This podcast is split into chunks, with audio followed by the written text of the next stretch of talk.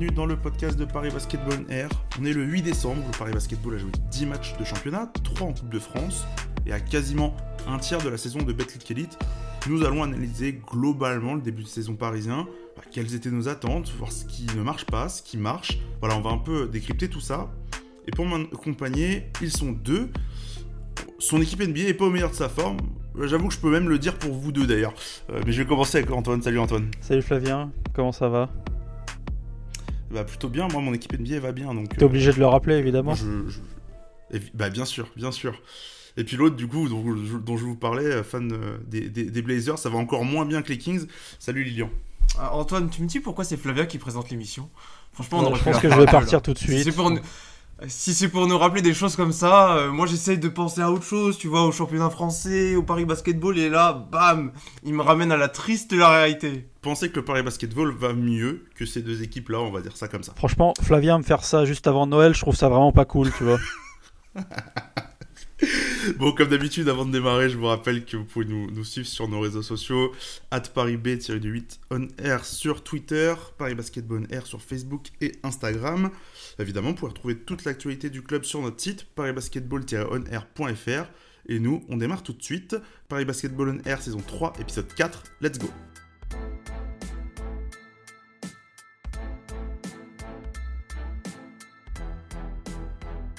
I'm Kyle Allman, the new player of Paris Basket, and you're listening to Paris Basket on Air.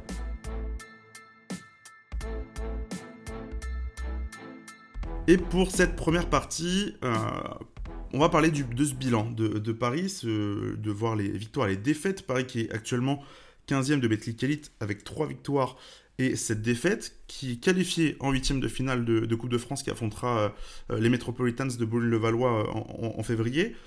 Euh, bah, je vais commencer direct avec vous, messieurs. Je commence avec toi, Antoine.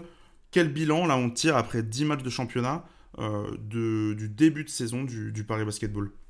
Bah alors pour répondre à ta question, est-ce que Paris est-il à sa place? J'ai envie de dire oui, vraiment, parce que en fait tu payes euh, ta, ta 15e place par, plusieurs scénarios. Déjà tes victoires ratées dans des matchs qui pouvaient être potentiellement gagnables, face à des adversaires gagnables du moins. Je pense à Rouen, je pense à Fosse-sur-Mer.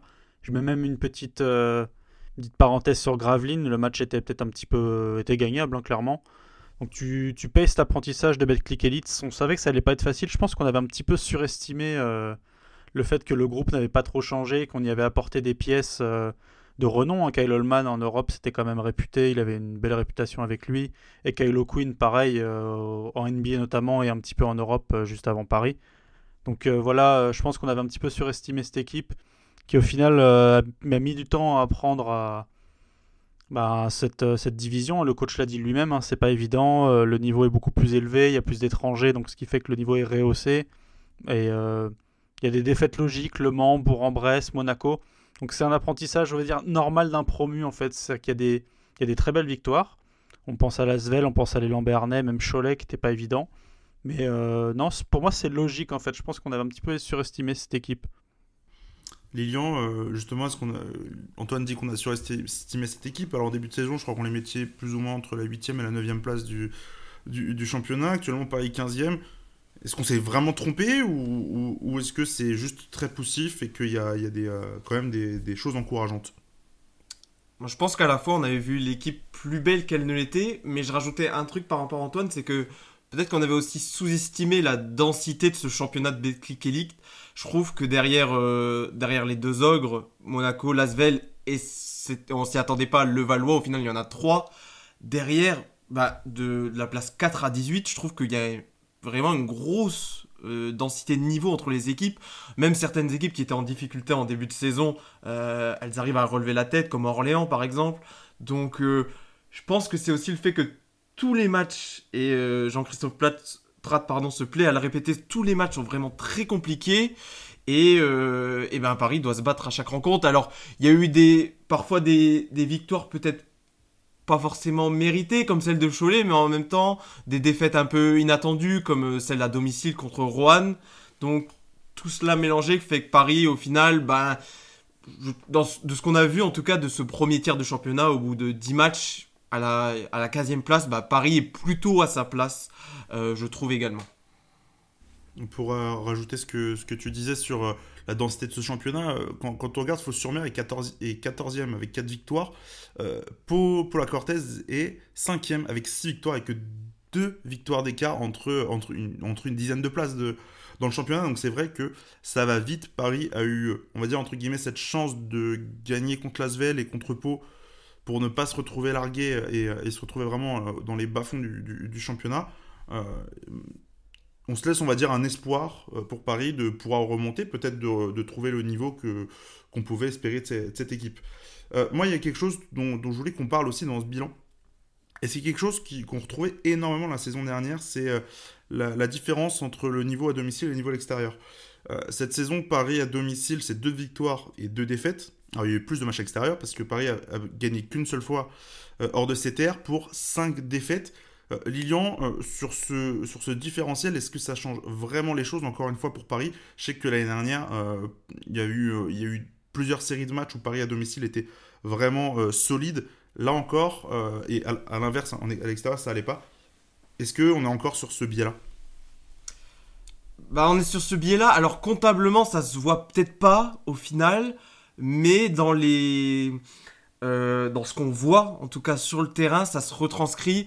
Euh, le dernier match à Bourg-en-Bresse en est un exemple parfait euh, du fait que Paris peut parfois paraître complètement déconnecté à l'extérieur. Paris sort complètement de son schéma et c'est et c'est ce qu'on peut reprocher dans les points négatifs de cette saison, c'est que ça s'est répété à nouveau plusieurs fois le fait que Paris et notamment les, les joueurs le disent en conférence de presse après bah, Paris n'applique pas le plan de jeu prévu au, début de la rencontre euh, à l'extérieur. C'est assez problématique parce que à domicile, Paris a fait des matchs euh, vraiment très corrects. Il y a vraiment que la défaite face à Rouen qui était euh, une ombre au tableau. Sinon, la plupart des rencontres, Paris a, rendu des copies cohérentes. Et, et ouais, c'est ce qui est dommage. Après, c'est là aussi on, a gardé une certaine stabilité dans l'effectif. Au final, bah, les, aspects négatifs qu'il y avait la saison dernière, malheureusement, ils se retranscrivent aussi un tout petit peu sur ce début de saison en, première division. quelque chose aussi que, que, je vois, c'est que quand Paris gagne, Paris gagne de très peu, on va dire, alors qu'à l'inverse, Paris a eu beaucoup de blowout depuis le début de saison. Euh, lorsqu'ils ont, lorsqu'ils ont perdu. Juste une stat pour te lancer Antoine après. Euh, lorsque Paris gagne, c'est un écart moyen de 5,6 points et qui est vachement boosté par la victoire contre, contre Portez euh, de, de, 13 points. Et lorsque Paris perd, c'est, plus, c'est 11,3 points d'écart en moyenne. Alors, il y a eu, bah, y eu Bourg-en-Bresse il n'y a, y a, pas longtemps. Il y a eu Monaco, moins 25. Il y a eu le moins 16 contre, contre Dijon en, ouverture de, de, la saison. Et là où on, Paris, Paris a encore du, chemin à parcourir sur euh, se retrouver, être fort avec les faibles aussi. Euh, il y a eu des défaites contre Fos-sur-Mer, contre, contre Rouen, euh, un peu pas belles en tout cas. Et, Antoine, là-dessus, je sais pas si, si tu avais aussi vu ça de quand Paris doit gagner un match, c'est que tout est connecté parfaitement. Et encore une fois, la marge, elle est vraiment limite. Oui, oui, euh, Flav, je suis assez d'accord avec toi et même avec ce qu'a dit, euh, ce dit Lilian. Les matchs qui doivent être gagnés, on a tendance à les perdre, on va dire, sur des petits détails. On, a, on a assez parlé de celui de Rouen en, championnat qu'on perd que d'un, petit point. Mais euh, oui, non, je suis d'accord avec ce que tu disais sur, sur ce côté ne pas gagner contre les, les petits, entre guillemets, même si je trouve qu'on a quand même vachement sous-estimé Fosse-sur-Mer, qui, était, qui, est, en fait, qui est le champion de Pro B quand Paris arrive à Fos, euh, on arrive tout de suite dans le, avec le rôle de favori, d'équipe un peu plus armée, alors qu'au final, Fos-sur-Mer était meilleur que Paris euh, l'année dernière en Pro B. Après, est-ce que à domicile, tu as aussi le, petit côté panache que t'as pas à l'extérieur, où tu as l'impression que les Parisiens, c'est un petit peu tempête dans un verre d'eau, si tu veux, où euh, dès que l'équipe adverse commence à se mettre en place sur son parquet, ben, Paris n'arrive pas du tout à, porter de l'intensité, à s'adapter au jeu euh, proposé, à, réévaluer sa défense, notamment je pense à Gravelines où on se fait totalement avoir et au final on défend même plus sur une équipe de shooters. Donc c'est un gros point à travailler, là où à domicile il y a quand même plus de fougue, plus de, de hardeur pour, euh, pour rester dans le match, même si on sent bah, le niveau est supérieur, donc les, les écarts sont assez euh, serrés, comme tu l'as dit, 5,6 points. Je pensais pas que c'était si peu, tu vois. Ah bah en fait c'est surtout qu'en 3 matchs, tu n'as gagné que 3 matchs, donc ça, ça, va, ça va vite. Hein. Coach Cholet, Oui, dont un buzzer en plus. Voilà, t'as gagné 2 points contre Cholet, euh, encore une fois sur un peu un shoot miracle. Euh, t'as gagné 3 points contre Lasvel euh, dans un match ultra ultra serré. Il n'y a que donc Pau que tu as maîtrisé de A à Z euh, quasiment euh, sur toute la rencontre. Donc oui, effectivement, ce- cet écart de, de points euh, dans les victoires, il est assez, euh, assez faible. Peut-être que je vous juste- propose qu'on... Vas-y. Non, je veux dire, la, la victoire qui a vraiment été euh, plus large, c'est celle contre Rouen en, en Coupe de France à Cité, qui a été vraiment une belle réussite pour les, les Parisiens. Ouais, effectivement, effectivement, mais dans un contexte un peu plus particulier, euh, Oui. à domicile aussi, euh, et dans un match où je suis pas sûr que les deux équipes avaient spécialement envie de gagner la rencontre. Si, je suis je suis pas persuadé de ça. Je vous propose, messieurs, qu'on attaque sur le jeu parisien depuis le début de saison, euh, qu'on vous le décrypte un petit peu sur ce qui marche et ce qui ne marche pas. Euh, on va commencer peut-être par les points positifs avant d'attaquer le négatif. Euh, Lilian, toi, est-ce que tu as un point positif là tout de suite? Ben, en préparant cette émission, du coup, forcément, on regarde un petit peu les statistiques sur la LNB. Paris, 12e défense. Très bien, c'est plutôt logique.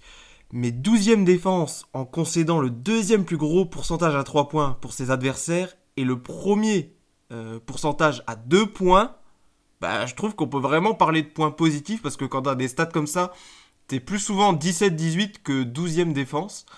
Euh, donc, comment expliquer qu'au final Paris soit pas si mal classé malgré ses statistiques? Bah, J'ai un peu de mal à me l'expliquer, mais en tout cas, euh, pour l'instant, euh, c'est positif. Peut-être pour expliquer le fait que les adversaires Paris aient autant de pourcentage à deux points. Alors ça, il n'y a pas de, on sait pas forcément si c'est au cercle, tir à mi-distance, euh, donc c'est à pondérer. Mais Paris est l'équipe qui commet le moins de fautes, euh, donc ça peut expliquer un aussi haut pourcentage pour les adversaires. Mais moi, je trouvais que c'était à mentionner, c'était assez, je trouvais ça assez paradoxal en tout cas que Paris soit une défense entre guillemets moyenne malgré euh, des pourcentages laissés, euh, des pourcentages au tir laissés aux adversaires qui sont euh, plutôt hauts dans la division.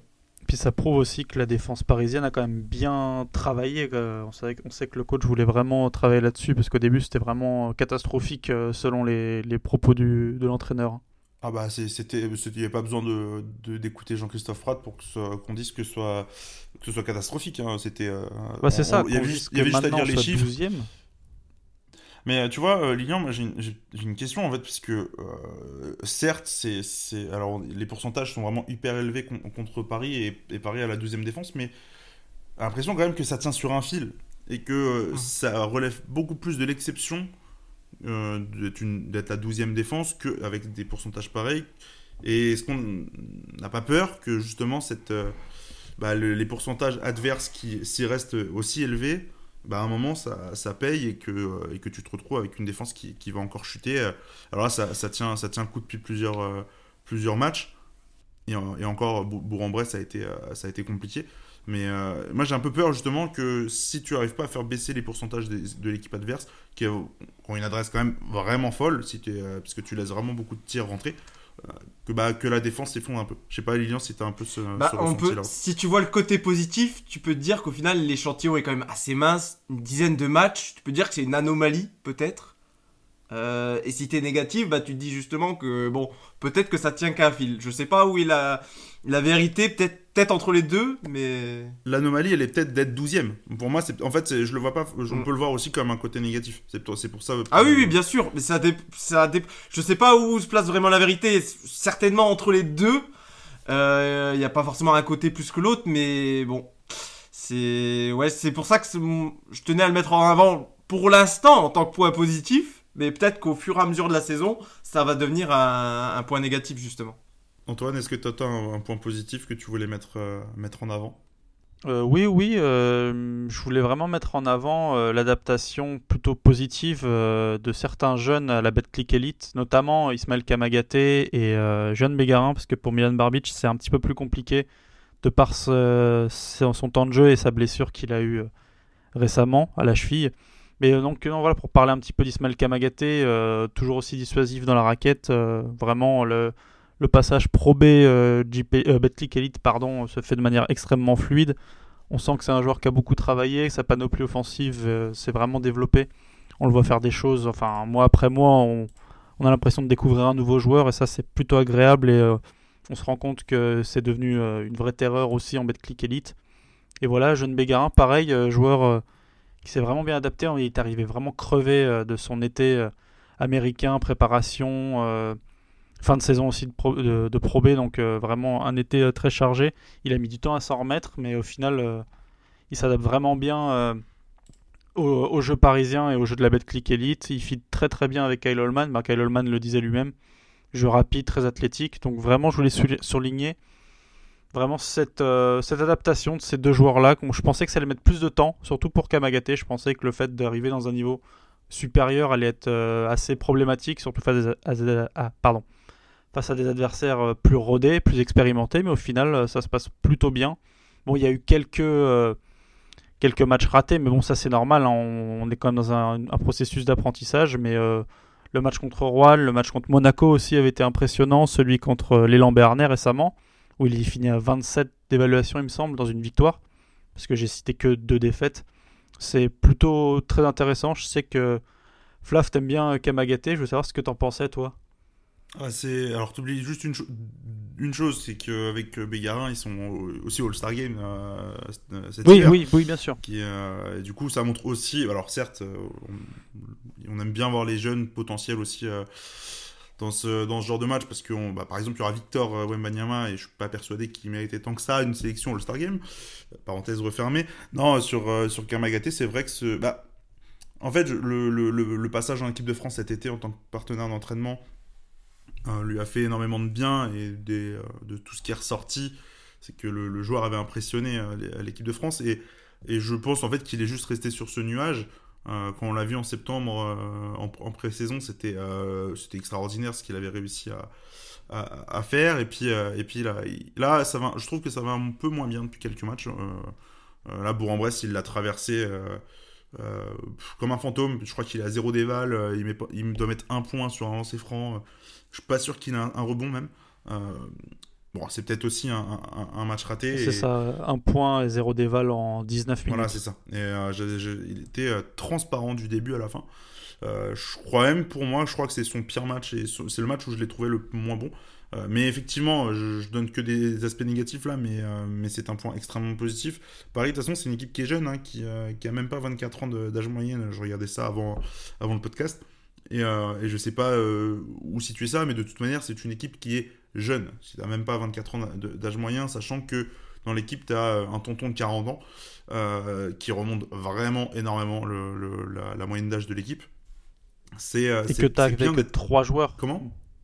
Que tu que trois joueurs avant le début de saison qui avaient joué en Betclic Elite, il me semble, Gauthier Denis, Amarassi et sûrement un troisième, ou peut-être que, peut que je l'invente. Non, non, bah, je ne l'ai pas là, mais, mais euh, Amara, oui, c'est le, le joueur le plus capé de, de l'histoire du, du, championnat. Par contre, Gauthier Denis, il y avait joué, mais peut-être 6 euh, ans avant.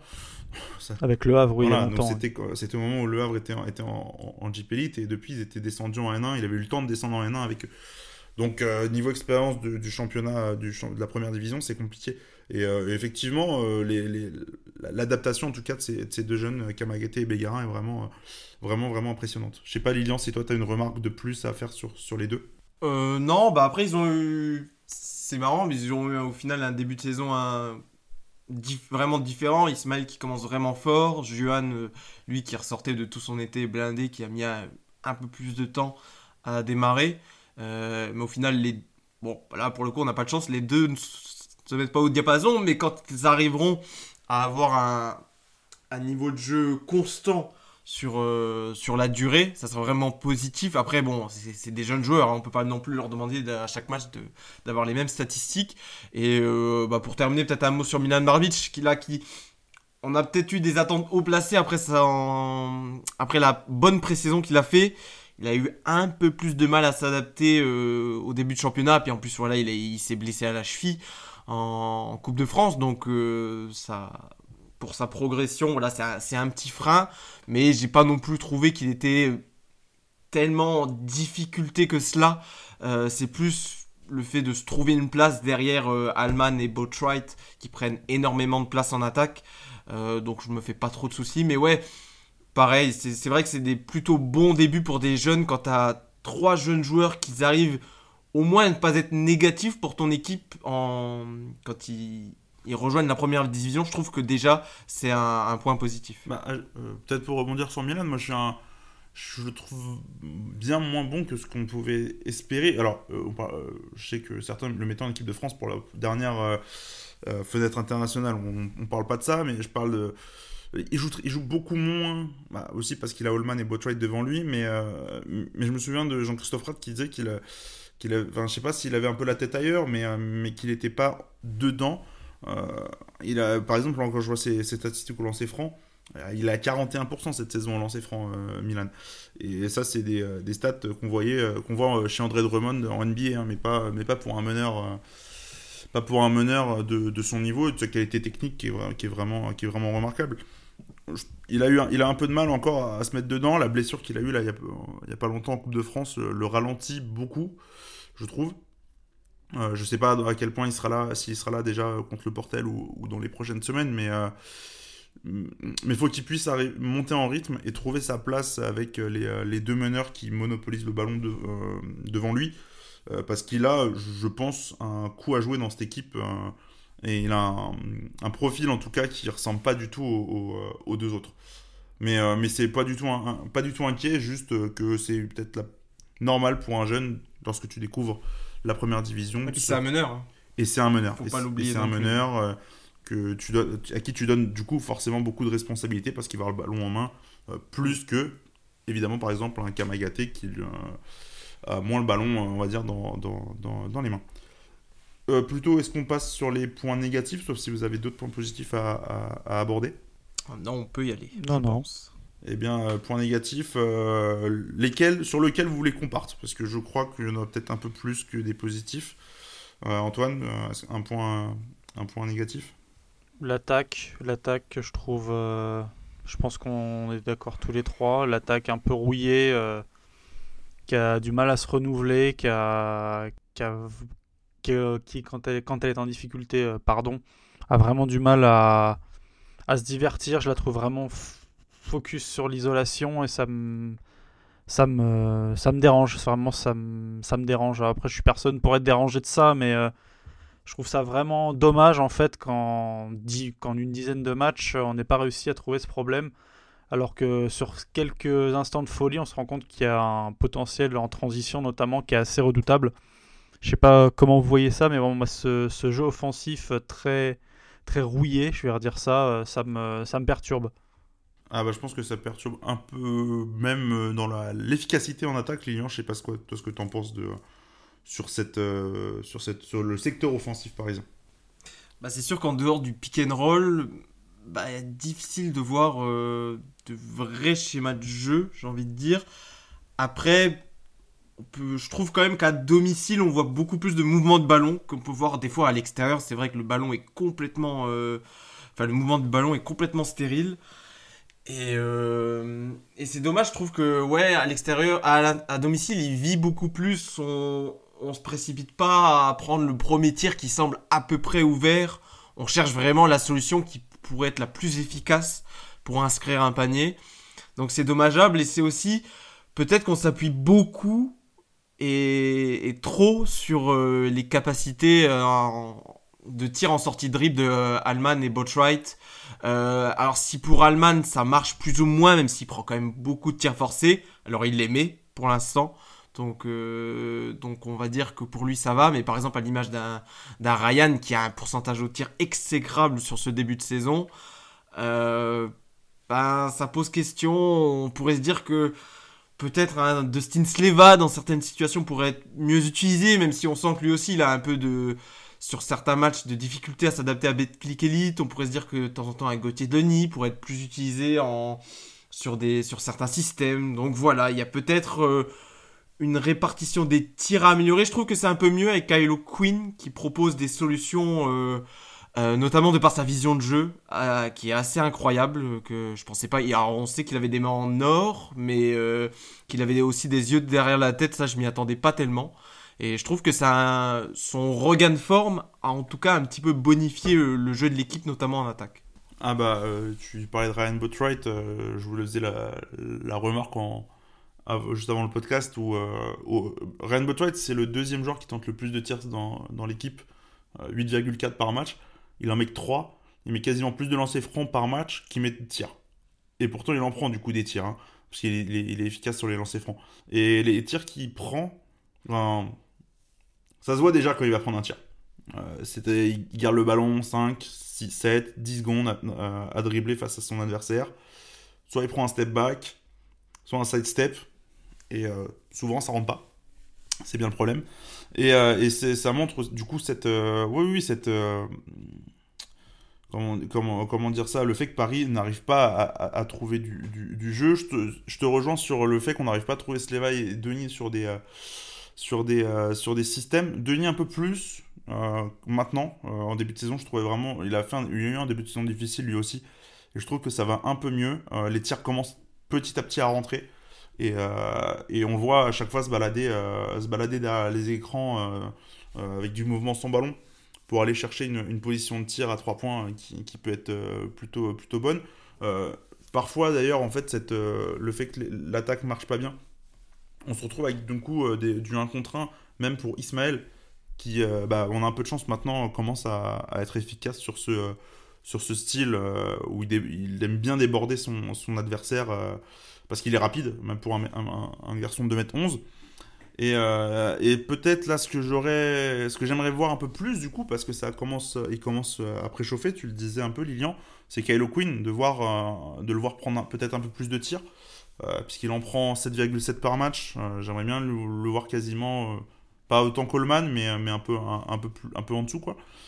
devant Botwright, par exemple, donner un peu plus de tir à, à Kylo Quinn, un peu plus à, Sleva quand il est ouvert.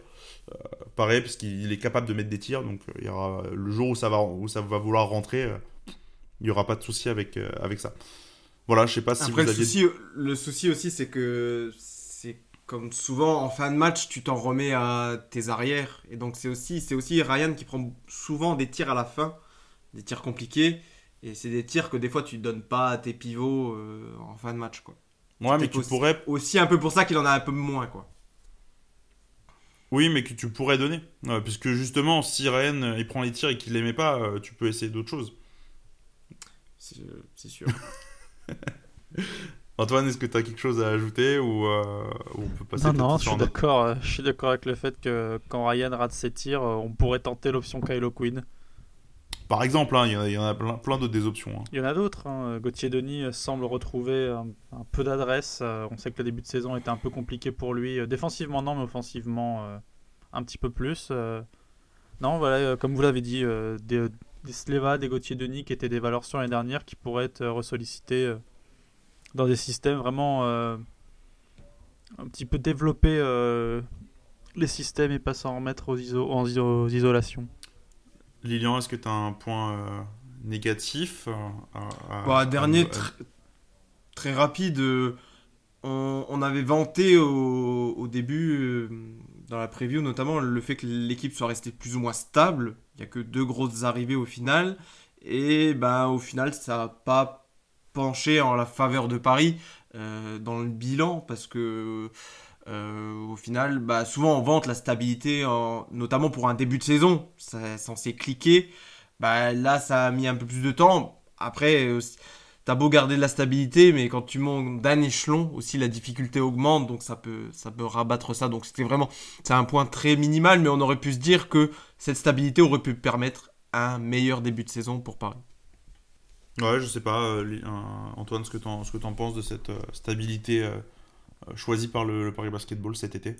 Bah, au final, oui, on pensait que ça allait être une force pour, pour l'équipe, puisque le groupe se connaît, on y rajoutait deux, deux joueurs de grand talent. Bon, on va en parler dans, la, dans la troisième partie, tu l'as évoqué. Mais ouais, ça n'a pas eu la plus-value que ça, ça devait apporter. Je veux vraiment le développer pour, pour chacun des joueurs dans la seconde partie, parce que c'est vraiment un point qui concerne les recrues. Bah, peut-être moi juste euh, un, petit dernier point négatif avant de avant de euh, qu'on avance. On parlait de la défense euh, qui était un peu compliqué. Je rajoute peut-être un, un, point sur la, sur la défense, c'est ce, ce, rebond. Le, fameux rebond qui nous fait vraiment payer cher à Paris les, les pas mal de rencontres. Paris, c'est la dernière équipe au rebond cette saison avec 28 prises par match. 17e au rebond défensif avec 19,7. Le rebond offensif est un peu meilleur, donc je pense qu'on peut le mettre de côté. Mais c'est vraiment une spécialité maison limite de, euh, de laisser les, rebonds. Et, euh, et, encore une fois, j'avais l'impression qu'on qu Bourg-en-Bresse que euh, ça s'était vraiment pas amélioré, que c'était limite empiré. Euh, comme à partir du moment où Paris n'était pas connecté avec, avec, dans le match, bah, le rebond, tu pouvais le laisser, le laisser à l'adversaire sans, sans, problème. Et, et Bourg, qui en plus avait énormément de réussite au tir, euh, c'était euh, régalé au, au, rebond offensif sur les, tirs qu'ils n'avaient pas pris. Et j'espère que ça va euh, se remettre assez vite parce que des garçons pour prendre des rebonds, hein, Kylo Quinn et, et, comment dire, et Ismaël Kamagaté sont deux bons rebondeurs.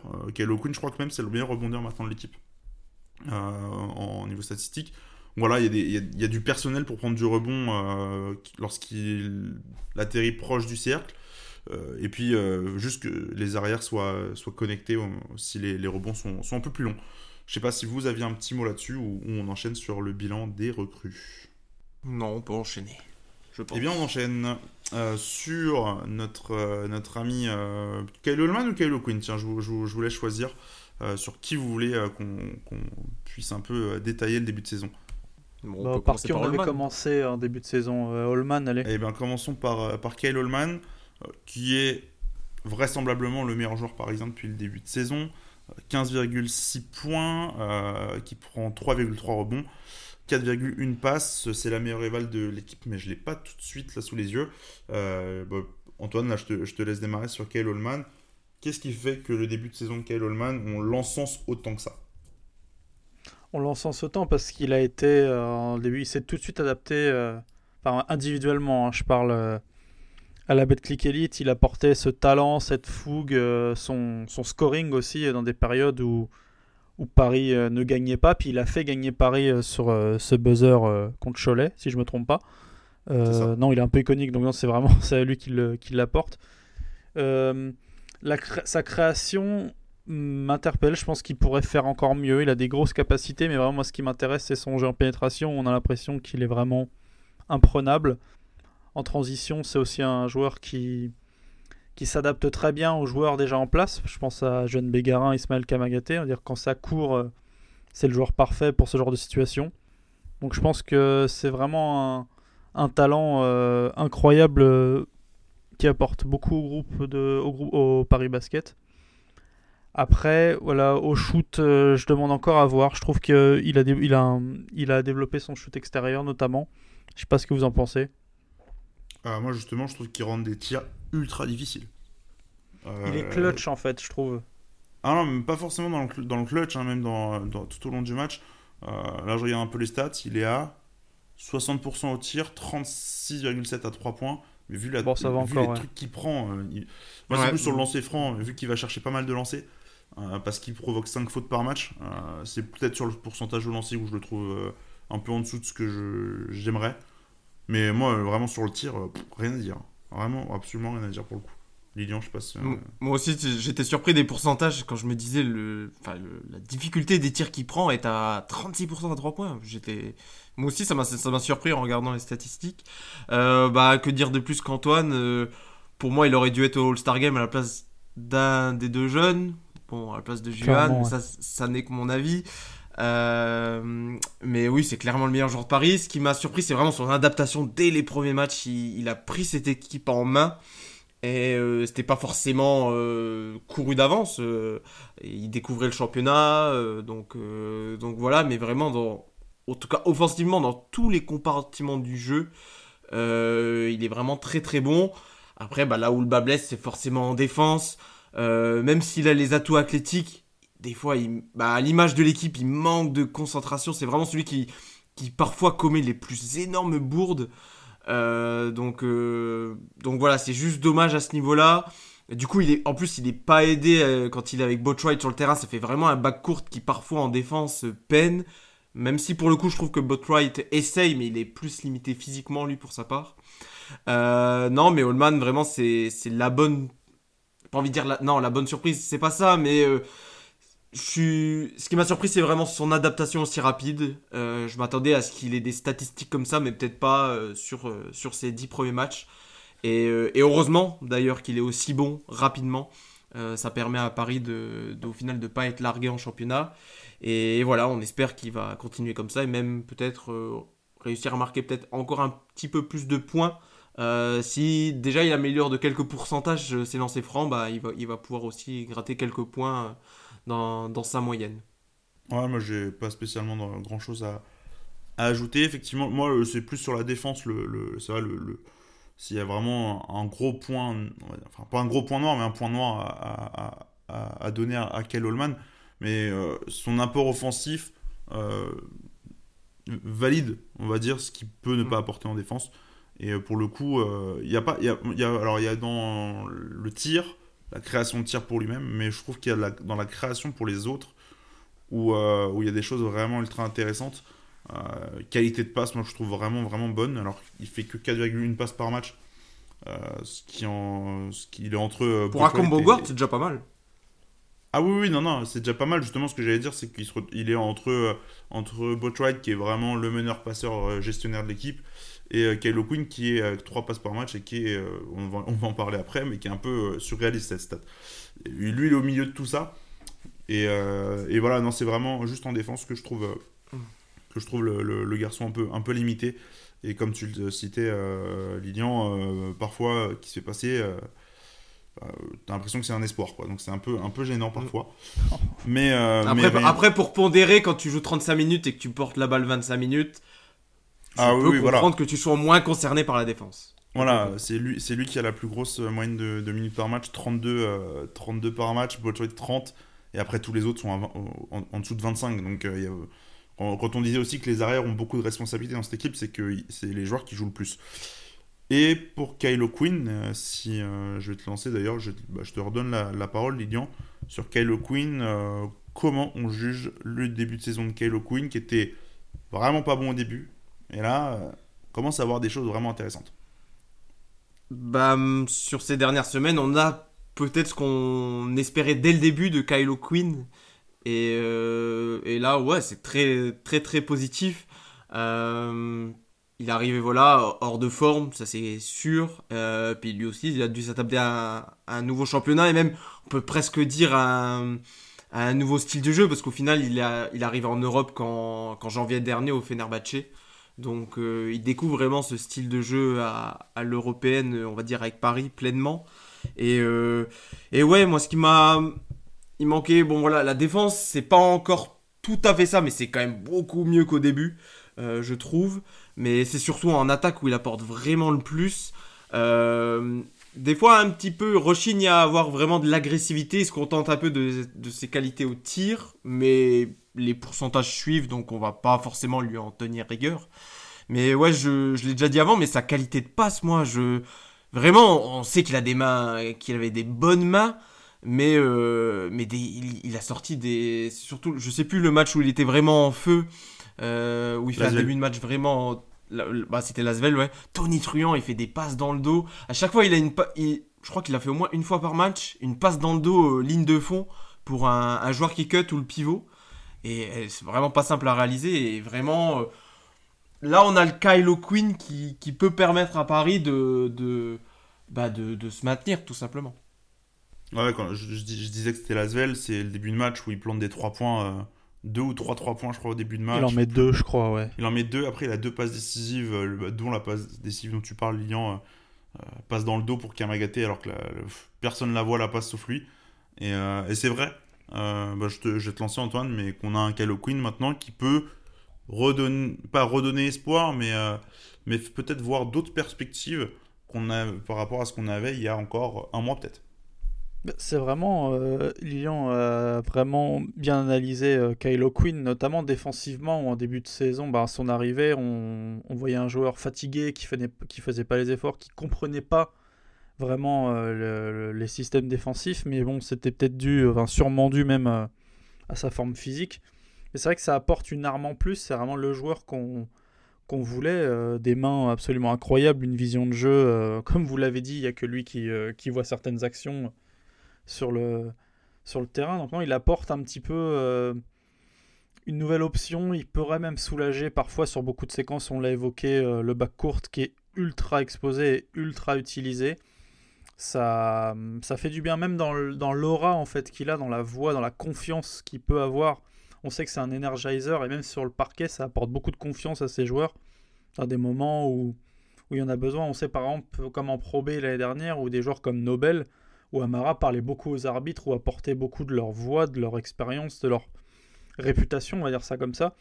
Euh, Kylo Quinn peut apporter cette chose-là, même dans l'energizing, dans, le, dans, les, dans les moments un petit peu compliqués, ou même vraiment quand ça prend feu, puisqu'il est, euh, il allume parfois un petit peu les mèches en ce moment. Bah, on vous l'avez cité contre, euh, contre Villeurbanne.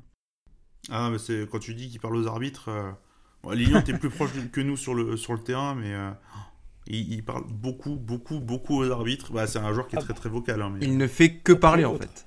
Il ne fait que parler. Pour Lilian, c'est vrai que c'est un joueur qui, est très photogénique. Très, mais c'est un. Les gens euh, vont peut-être croire que j'abuse, mais franchement, sur le terrain, Kylo Quinn, c'est un sketch. Il n'y a. Je ne connais aucun autre joueur qui est comme ça. C'est vraiment. c'est Il faut le voir pour le croire. Il est tout le temps en train de rigoler, de parler pour lui. C'est vraiment. C'est un grand jeu. Il est sur le playground de chez lui un dimanche matin et vraiment il s'amuse. Et c'est assez fascinant à voir quand même, parce que vraiment, euh, il va avoir des mimiques, des fois il va se foutre de la gueule des arbitres après leur sourire. Enfin bref, euh, vraiment, euh, c'est un personnage. C'est un personnage. Mais est-ce que par, exemple tu le vois, genre quand il est, quand il est au poste, tu le vois parler à son, à son défenseur? Des, des, des comme ça? Bon, je suis quand même pas. Je suis quand même plus concentré sur la photo que sur ce qu'il dit. Oui, bien sûr. Mais ah, parler, il le fait pas non plus tellement que ça. En fait, c'est plutôt qu'il a des expressions du visage. J'ai envie de dire qu'il communique presque plus avec euh, son visage qu'avec sa bouche. Mais, euh, mais ouais, et puis on, le dit, voilà, maintenant il apporte vraiment sur le terrain, mais je pense qu'il apporte, il apporte autant sur le terrain qu'il apporte à ce groupe de Paris, à ces jeunes joueurs. Je pense que c'est vraiment un, un, mentor et un, comme on dit en NBA, un vrai vétéran sur lequel on peut s'appuyer. Euh, des fois, c'est un peu un terme galvaudé, mais je trouve que pour Kylo Quinn, c'est vraiment quelqu'un qui va, qui va aider les autres à s'améliorer rien qu'en, côtoyant tous les joueurs au, quotidien. Et c'était pas forcément gagné, hein, parce que c'était peut-être hâtif, mais quand tu voyais son début de saison où il avait du mal à rentrer dans les matchs et tu le voyais déjà avoir ce comportement-là, tu pouvais dire bon, enfin il est gentil, mais euh, au final il est, il est plus saoulant qu'autre chose. Et au final maintenant c'est une vraie force quoi. Et c'est surtout rare venant d'un Américain. C'est rare que ton Américain, souvent c'est ton leader sur le, sur, le plan sportif, mais sur le plan de la voix, du leadership, c'est pas forcément toujours le cas. Et, et là, euh, mais moi je me rappelle du, du Media Day, j'y étais. Il était arrivé depuis quoi Deux jours? Mais on a l'impression que ça faisait euh, six mois qu'il était dans l'équipe, quoi. Donc, euh, il a vraiment une capacité d'adaptation assez phénoménale. Moi, sur le terrain, juste ce que je voulais peut-être ajouter, c'est que le Kylo Quinn qu'on voit maintenant, justement, capable de trouver des, passes euh, lorsqu'il est poste bas, ça va, à mon avis, largement soulager les arrières sur cette création dont on parlait justement comme un point négatif. Et ça peut être un, point qui va s'éclaircir au fil du temps si Kylo Quinn est capable justement de, alors, on dit il a 3 passes par match de, moyenne, ce qui est énorme pour un intérieur. Euh, mais comme on le dit, il a des mains incroyables. Donc pourquoi pas, s'il garde son niveau d'excellence. Et encore, il a 3 passes, mais je trouve que ce sont plus souvent des éclairs de génie que vraiment on lui donne la balle pour qu'il crée. Je trouve qu'on lui donne souvent la balle au poste. Et c'est en fonction de, ce qui, comment il analyse la situation qu'il va faire la passe, mais c'est pas forcément prédéfini que à tel moment il y a un joueur qui va cutter et qui va lui faire la passe. Je sais pas si vous êtes d'accord avec moi. Mais justement, ça pourrait être une piste à explorer à l'avenir. Bah, pas tellement, parce que je vois, il y, a un système que Paris met régulièrement en place, et souvent au début de match, euh, qui est euh, un espèce de jeu en triangle avec un, euh, un arrière qui, va, qui vient trouver euh, Kylo Quinn à l'intérieur et qui tout de suite la redonne à Kamagate pour qu'il puisse finir. Et justement, ce truc-là, moi je le, vois souvent euh, arriver, euh, arriver et que bah, je me doute bien qu'au bout d'un moment, s'ils le font plusieurs fois, c'est que c'est un système qui est, établi. Après, oui, effectivement, il a quand même. En fait, il, voit des passes que tu n'es que même le défenseur, il, il va pas l'anticiper et que c'est pas, c'est évidemment pas des passes d'un, des passes euh, prédéfinies comme tu disais, qui sont, qui sont bah, pensées au départ. juste dernière chose aussi sur, sur Kylo pour dire à quel point il est devenu, il est devenu en tout cas ce joueur influent. Euh, bah, je ne pensais pas d'ailleurs que c'était le cas, mais euh, si on regarde les évaluations de chaque joueur, à Paris, bah, Kyle Quinn est devenu la plus grosse éval par match de, de, Paris, devant Kyle, Kyle Holman. Et ça, je suis un peu surpris, je ne veux pas vous mentir. Je sais pas si vous, avez aussi remarqué ce truc-là, mais, euh, ça me choque un peu, j'avoue. le peu de matchs qu'il a eu en, étant très bon fait qu'il est déjà à 15,2 15, d'éval, quoi. Bah ouais, mais c'est comme euh, Kamagaté avait une très bonne éval aussi au début du championnat. Souvent, les intérieurs sont ceux qui ont les meilleurs évals, donc au final, c'est pas tellement étonnant, même si pour le coup, lui, c'est un intérieur qui prend quand même beaucoup de tirs extérieurs. Donc, euh, donc c'est sûr que c'est à, souligner quand même.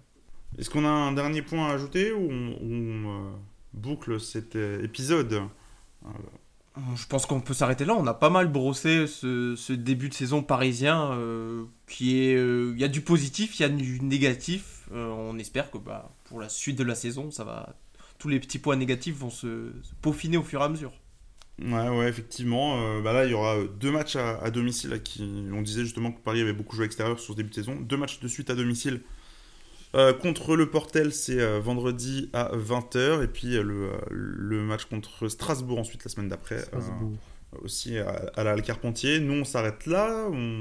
N'hésitez pas à vous abonner à nos réseaux sociaux sur Twitter, at ParisB-8OnAir, Paris Basketball on Air sur Facebook et Instagram. bah, vous aurez, comme d'habitude, le, les infos sur les, les, les, matchs qui vont, qui vont suivre sur le site parisbasketball-onair.fr. Euh, n'hésitez pas à liker le podcast, à le partager à des gens qui ne le connaîtraient pas pour qu'on puisse euh, le faire euh, découvrir à d'autres supporters du Paris Basketball ou non. N'hésitez pas aussi à mettre des pouces bleus sur YouTube, les 5 étoiles sur Apple Podcast si vous avez aimé. Et nous, on va se retrouver au plus vite pour le prochain épisode. Merci les gars et à la prochaine. Salut. Bye bye.